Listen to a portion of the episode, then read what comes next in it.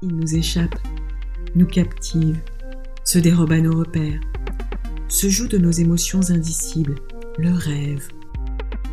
C'est cette matière fascinante que nous vous proposons d'explorer dans On peut toujours rêver, en donnant la parole à des rêveurs. Une artiste, un homme rencontré dans la rue, un enfant au réveil, une autrice, un ami au travail, une psychanalyste. Comment vivent-ils leurs rêves? Ils nous racontent comment il est source de découverte, transformation et de création dans leur vie. Des témoignages pour mieux comprendre cette part inconnue de nous-mêmes et en révéler le pouvoir d'évocation de soi et du monde.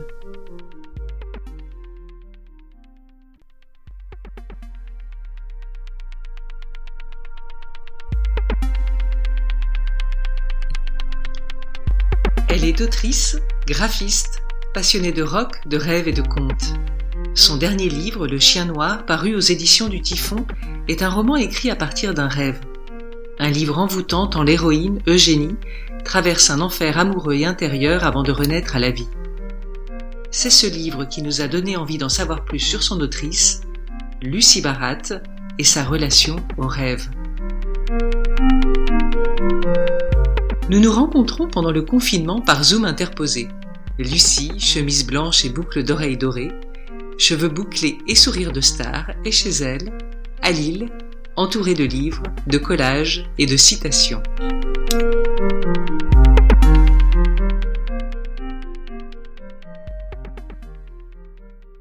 Bonjour Lucie. Bonjour Sophie. Ravie de te rencontrer dans le cadre de On peut toujours rêver, ce podcast sur les rêves. Je voulais te poser une première question, celle qu'on ne pose jamais dans la vie courante par discrétion ou par déni de son importance peut-être. As-tu rêvé cette nuit? Oui, j'ai rêvé cette nuit, et mais malheureusement, je me souviens pas. Je me souviens pas de mon rêve. Je sais que j'ai rêvé.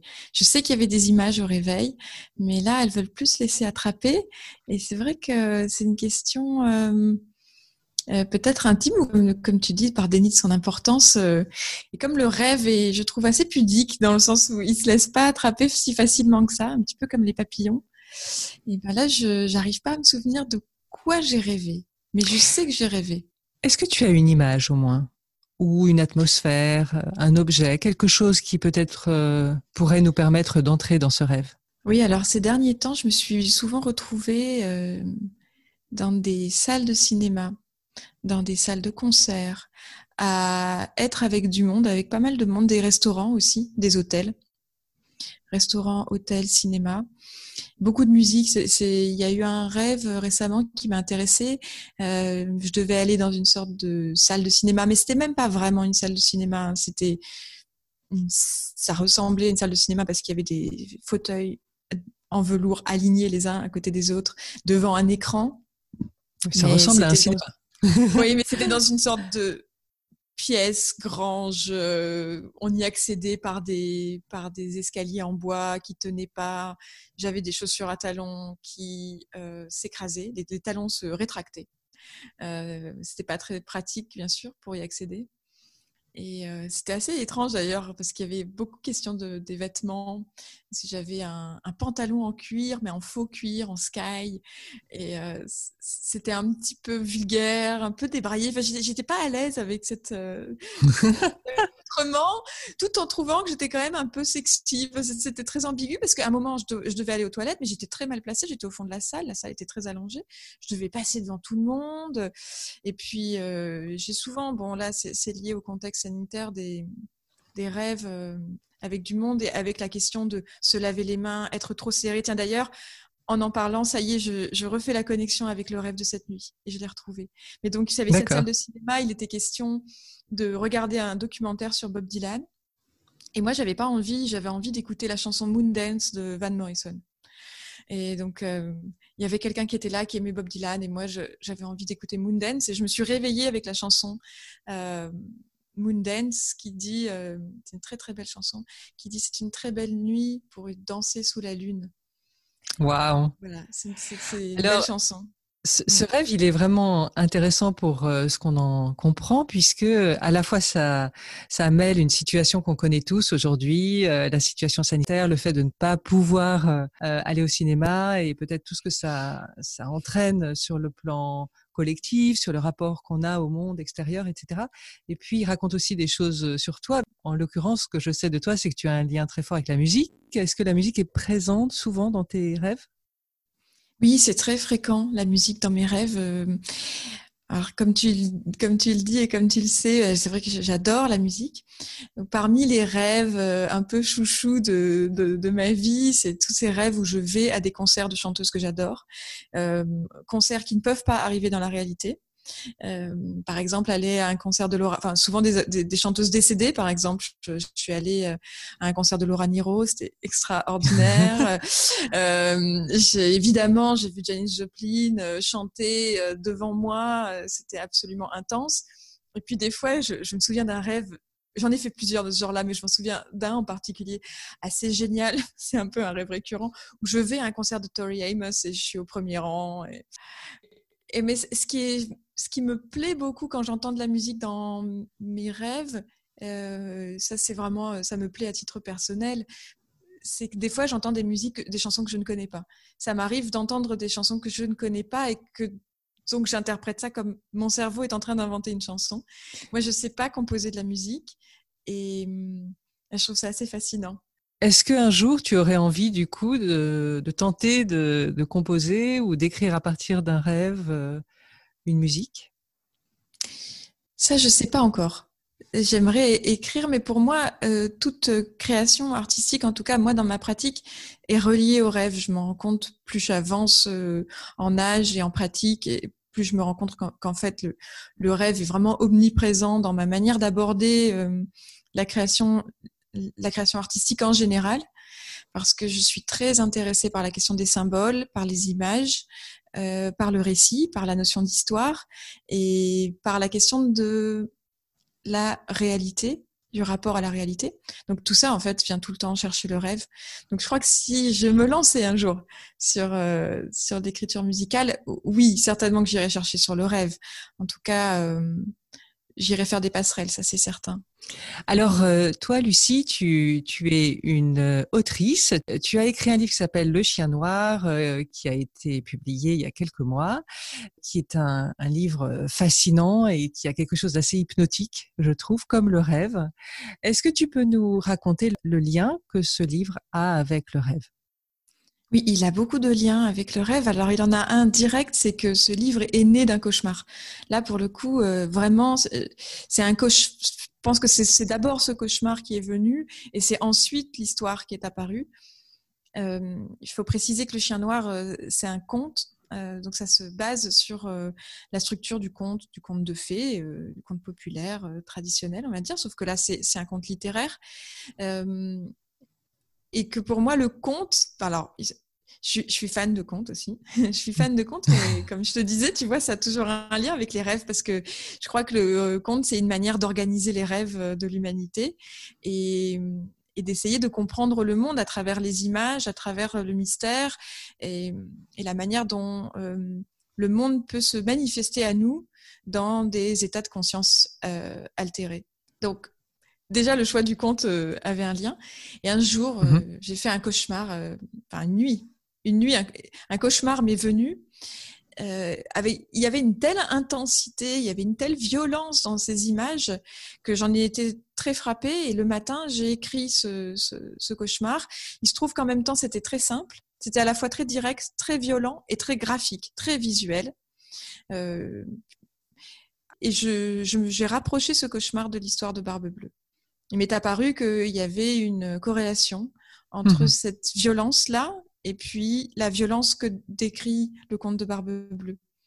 Et j'ai imbriqué mon cauchemar dans l'histoire et j'ai tissé l'histoire à partir de ce cauchemar. Ce cauchemar était entièrement noir. En tout cas, il y avait une grande prégnance du noir dans ce cauchemar, mmh puisque euh, un des personnages, euh, je, peux, révéler cette partie-là en tout cas, mais un des personnages arrache la peau de l'autre et, au fur et à mesure où il arrache la peau, le sang est noir, la peau devient noire et tout devient noir et c'est comme si tout d'un coup le noir euh, prenait toute la place et, je suis partie de cette couleur pour écrire le chien noir avec toutes les nuances de, reflets, de lumière que le noir peut apporter. Alors c'est vrai que c'est un c'est un livre euh, qui a qui est très visuel.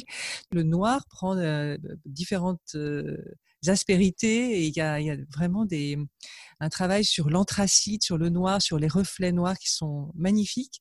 Et je me demandais si c'était bien lié à un rêve. Et c'est vraiment ça. C'est c'est le rêve qui t'a indiqué cette cette atmosphère et cette tonalité. Oui, c'est ça. Et ce qui est intéressant, c'est que le rêve, le, le rêve enfin, le, cauchemar initial, euh, c'était une.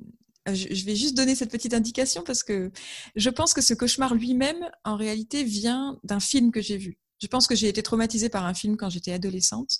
Et il m'est apparu beaucoup plus tard que c'était ce film-là qui revenait dans le, dans le cauchemar. Et ce film était en noir et blanc et le sang était noir dans le film. Et moi, dans mon rêve, j'allais chez un marchand de journaux et je tomber dans une image du marchand de journaux. Et le journal, évidemment, c'est de l'encre. Donc il y avait déjà cette euh, question de voir le monde en noir et blanc, de l'encre, la matière, rentrer dans la matière, la chair, la chair du noir. Et après, dans le chien noir, je me suis servi d'autres cauchemars. Euh, il y, a des cauchemars que j'ai inventés pour le chien noir. Et j'ai fait un, gros travail pour vraiment qu'on puisse pas sentir la différence. Je voulais vraiment pas que le lecteur puisse savoir euh, si c'était de l'ordre du, cauchemar vécu ou du cauchemar inventé. Euh, dans le livre, il y a, effectivement cette, euh, cette question, ce doute. Parfois, on est tellement entraîné dans des images fascinantes, proches de l'atmosphère qu'on peut avoir soi-même dans ses propres rêves, euh, qu'on a l'impression que tu l'as écrit à partir de rêve. Parfois, le rêve est vraiment explicite. Tu le racontes, c'est-à-dire l'héroïne Eugénie euh, raconte qu'elle rêve. Est-ce que tu voudrais bien nous, lire peut-être euh, un passage du Chien Noir où Eugénie rêve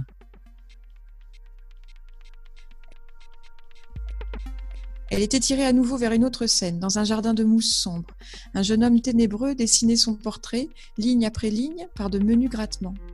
Sur une petite plaque d'acier, il gravait une figure entourée de cheveux délicats et de fleurs aux pétales caressants. Eugénie s'approchait avec curiosité, elle saisissait la plaque entre ses mains et découvrait que le visage n'avait plus de chair et que c'était le visage de sa mort qu'elle contemplait. L'encre qui infectait ses traits, l'acide qui mordait l'acier, elle ouvrit les yeux dans un sursaut et inspira profondément en regardant autour d'elle, le feu qui se mourait dans l'âtre, le chien qui couchait sur sa poitrine. Elle se rendormit avec un goût amer dans la bouche et la sensation qu'on lui chuchotait à l'oreille de funestes secrets. Voilà. Voilà Eugénie dans un moment très très douloureux de, solitude, de détresse euh, dans ce livre. Euh, est-ce que ce rêve-là, tu l'as fait? Euh, alors là, il y a, donc une série de trois cauchemars et il y en a deux que j'ai fait, oui.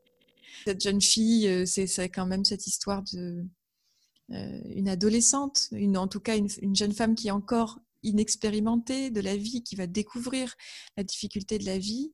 Et ce sont peut-être, en tout cas, c'est en partie avec ces cauchemars, avec ces images que elle va se réveiller. C'est ça que je trouve intéressant dans, le rêve comme dans le cauchemar, dans ces images-là, c'est que finalement, euh, c'est en dormant qu'on reste éveillé. En, en, regardant ce qui se passe à l'intérieur quand on dort, qu'on peut être plus éveillé la journée, plus réveillé. Est-ce que euh, ça voudrait dire que tes rêves, quand tu étais adolescente, t'ont permis de dépasser des moments difficiles euh, j'ai toujours été attentive à mes rêves, toujours été attentive à ce qui se passait dans mes rêves et j'ai pris des décisions dans ma vie en fonction de rêves que j'avais faits. Je crois que ce qui m'a aidé, c'est que enfant, je, j'avais vraiment peur de dormir. J'avais beaucoup de mal à dormir, j'avais peur de dormir, j'avais des peurs nocturnes. C'était très difficile de m'endormir.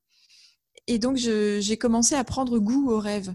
C'est-à-dire que c'est le rêve qui m'entraîne vers le sommeil et qui me permet de me reposer. Parce que sinon, j'arrive pas à trouver de plaisir dans, le fait de dormir, si ce n'est que j'aime bien être euh, en forme, mais donc depuis que je suis enfant, j'ai l'habitude de m'imaginer des choses avant de m'endormir. Pour m'aider à m'endormir, je me raconte des histoires. Et je pense que le lien est là, c'est-à-dire que les histoires se fondent dans les rêves et inversement. Et ça, ça m'a aidé, oui, à, traverser l'existence. Ça m'aide encore aujourd'hui. Mhm. Tu viens de nous dire qu'il est arrivé que tu prennes des décisions en fonction d'un rêve. Est-ce que tu peux nous faire part? Peut-être que c'est très personnel et que tu ne peux rien dire, mais peut-être que tu peux nous en dire un. Je, pense que si on, parle du rêve, il faut jouer le jeu jusqu'au bout. Donc, euh, allons-y euh, sur des choses personnelles. Quand j'ai rencontré mon, mari, euh, au début, c'était pas une relation sérieuse. C'était un, garçon qui me plaisait, mais je me voyais pas vraiment m'engager avec lui. Et puis les mois passaient, et puis une nuit, j'ai fait un, rêve. Je rêvais que il était question d'aller faire une balade en bateau.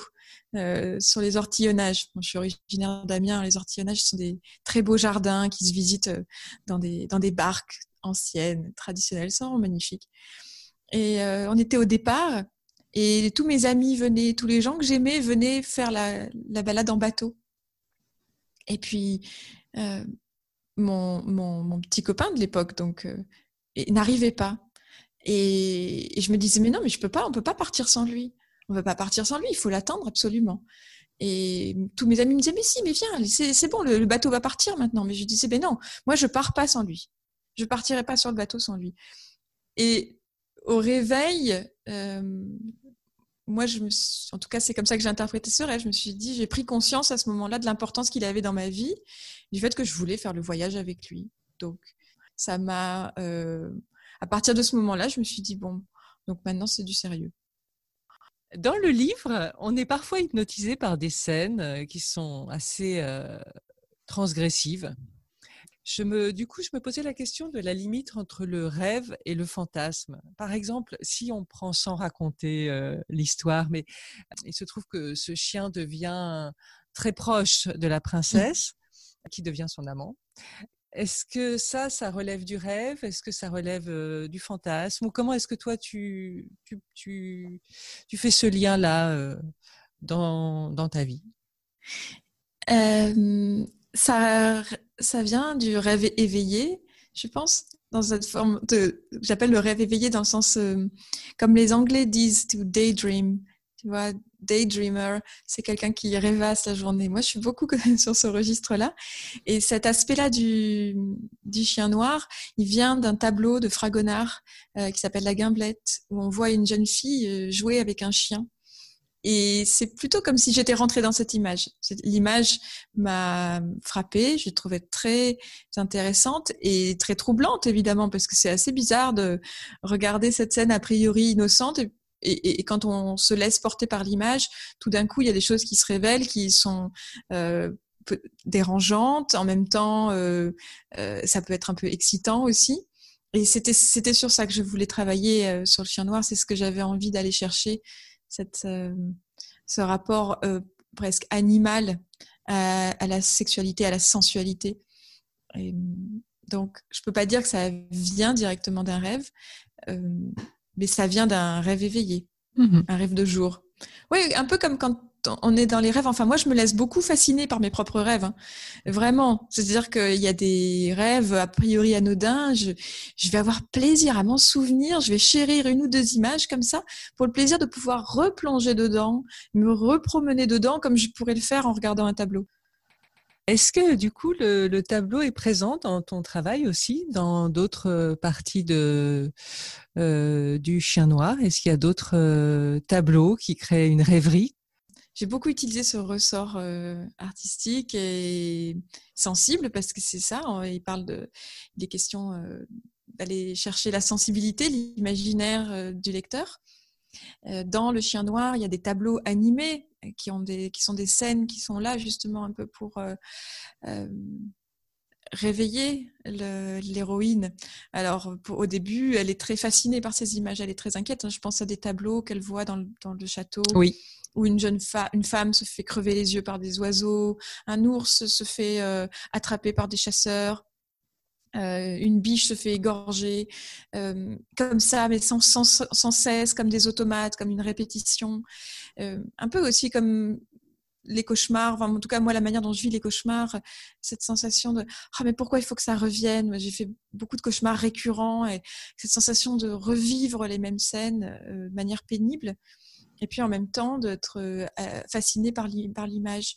Et mmh, dans Le Chien Noir, il y a aussi ce moment euh, qui est tout à fait une, résonance euh, euh, en écho à, Fragonard, où juste avant de rentrer dans sa chambre, elle voit qu'il y a un tableau sur le palier qui mène à sa chambre, un tableau qui a priori est aussi tout à fait anodin, une jeune fille un peu dénudée sur un lit et dans sa grande naïveté de jeune femme euh, génie qui ne connaît pas le monde se demande mais finalement mais je comprends pas euh, elle comprend pas euh, l'intérêt d'une telle scène et c'est en, regardant le tableau en fixant le tableau qu'elle va voir qu'il y a un personnage qui regarde la jeune fille et c'est dans le regard de l'autre qu'elle va comprendre qu'il y a du désir pour cette jeune fille et qu'elle va se mettre à rougir parce qu'elle va elle va sentir le poids de ce regard masculin sur elle.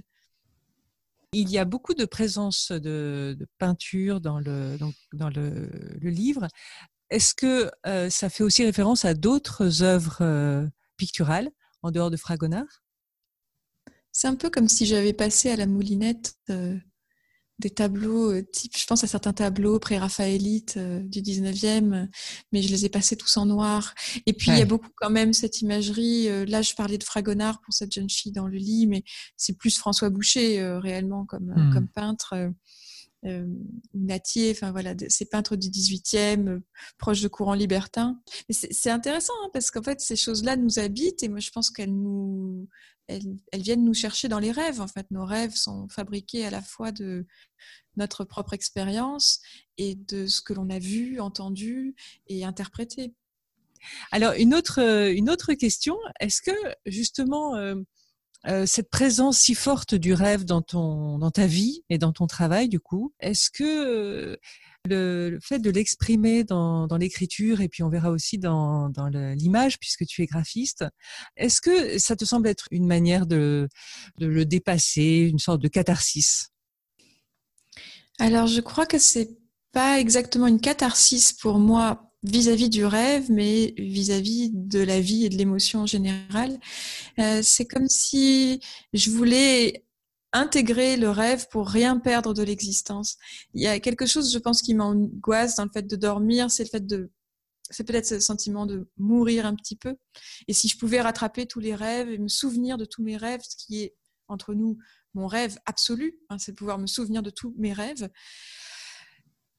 Je crois que ça me rassurerait, j'aurais, le sentiment de, de, d'échapper à la mort, ce qui est un peu, euh, peut-être un peu fou en fait.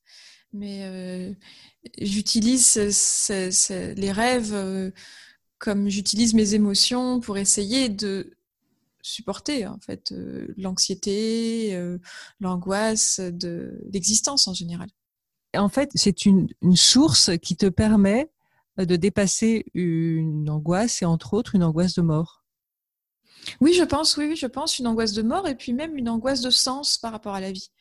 Euh, euh, c'est vraiment une angoisse même métaphysique et je, pense que c'est pour ça que les rêves euh, me plaisent autant que, les, légendes et les contes et les mythes je, suis très très intéressée, très passionnée par l'animisme, par toutes ces questions-là, le mystère et le sens de la vie et, comment on peut traverser l'existence en s'appuyant sur ces figures en essayant de les comprendre, euh, de les travailler, euh, être habité par le sensible. Peut-être que, en tout cas, moi, c'est comme ça que je le vis, mais moi, j'ai le sentiment d'être très sensible au, premier, au premier sens du terme, vraiment très sensible.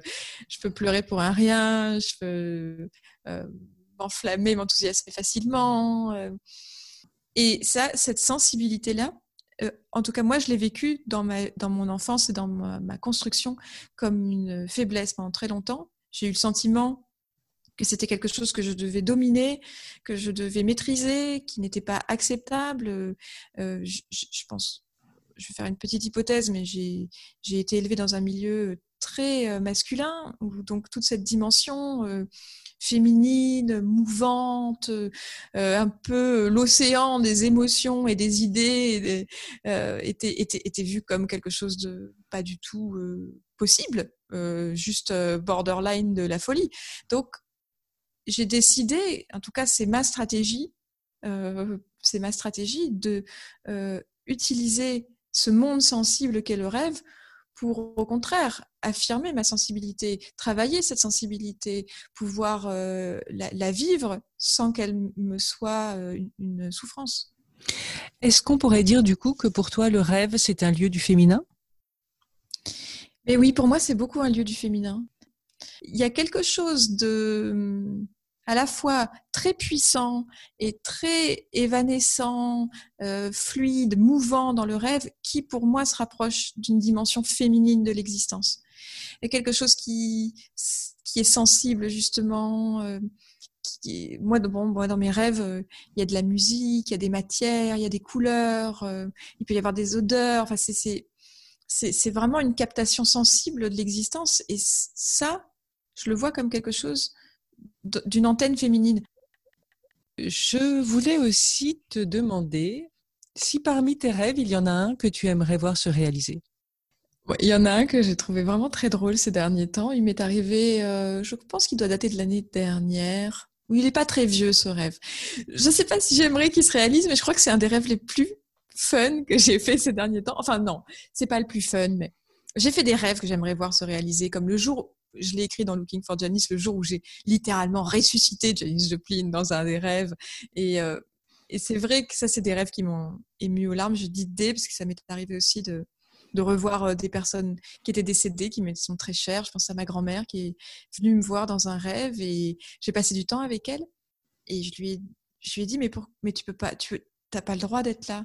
Et elle me dit, si, si, j'ai une permission j'ai une permission. Et je trouve ça merveilleux, évidemment, ce moment-là. J'aimerais tellement que les morts aient une permission de revenir sur Terre, même juste pour boire un thé avec nous. Donc ça, c'est les rêves que j'aimerais voir se réaliser. Lucie, on peut peut-être quand même s'arrêter un petit peu sur euh, ton travail sur les images, puisque tu crées des images en tant que graphiste et peut-être au-delà, tu, crées des, images autour de tes textes. Est-ce qu'ils ont un lien là aussi? Est-ce qu'il y a une inspiration avec les rêves? Oui, beaucoup, beaucoup. Mais comme les rêves fonctionnent beaucoup par symboles, même si des fois ce sont des symboles frelatés, enfin moi ce que j'appelle des symboles frelatés, c'est des symboles qu'on a du mal à, disséquer ou qui paraissent un peu comme des souvenirs altérés, des choses un peu étranges. Euh, ben, c'est ça qui, me plaît le plus. Donc, je, je suis devenue graphiste et, je m'intéresse aux histoires. voilà, c'est pas par hasard. Et j'adore les images et j'ai fait des logos. Et, le logo, euh, qui est donc un peu ma spécialité, qui est complètement ma spécialité, bah, il est question de symboles.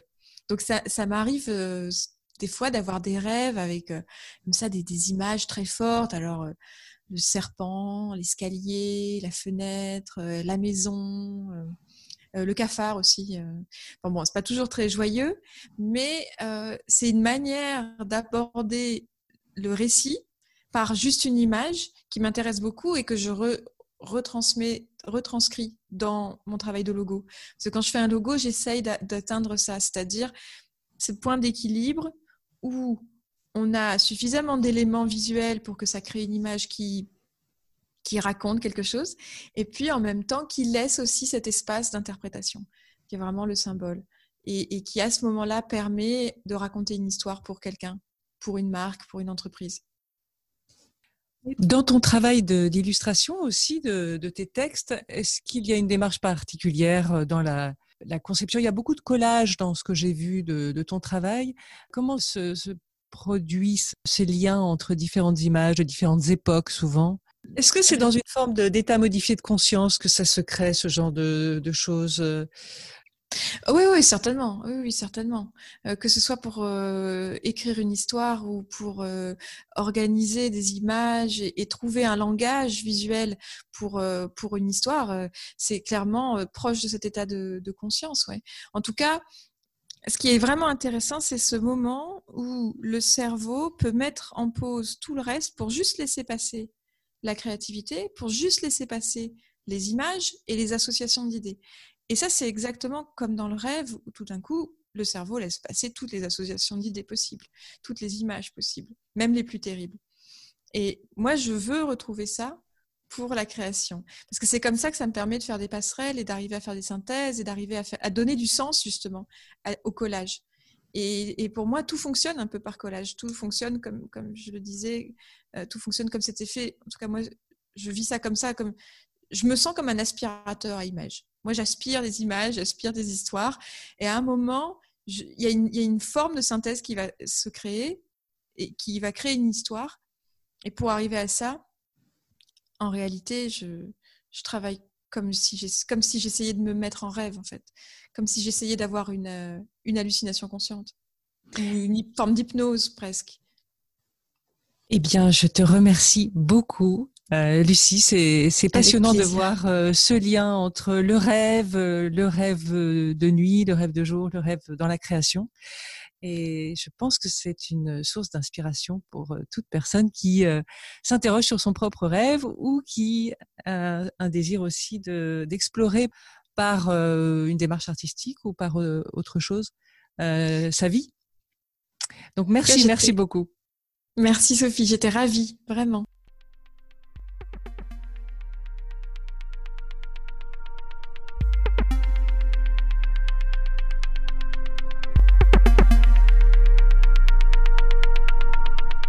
Voilà, cette première interview de On peut toujours rêver est terminée. Si vous avez aimé cette émission, n'hésitez pas à nous mettre des petites étoiles sur vos plateformes d'écoute, ça nous aidera à diffuser au plus grand nombre ce podcast. Vous pouvez aussi nous liker sur nos comptes Instagram ou Facebook. Si vous avez envie de partager un de vos rêves, envoyez-le nous en message privé, nous en sélectionnerons des extraits pour le diffuser dans nos prochains épisodes. À vous de jouer, à bientôt!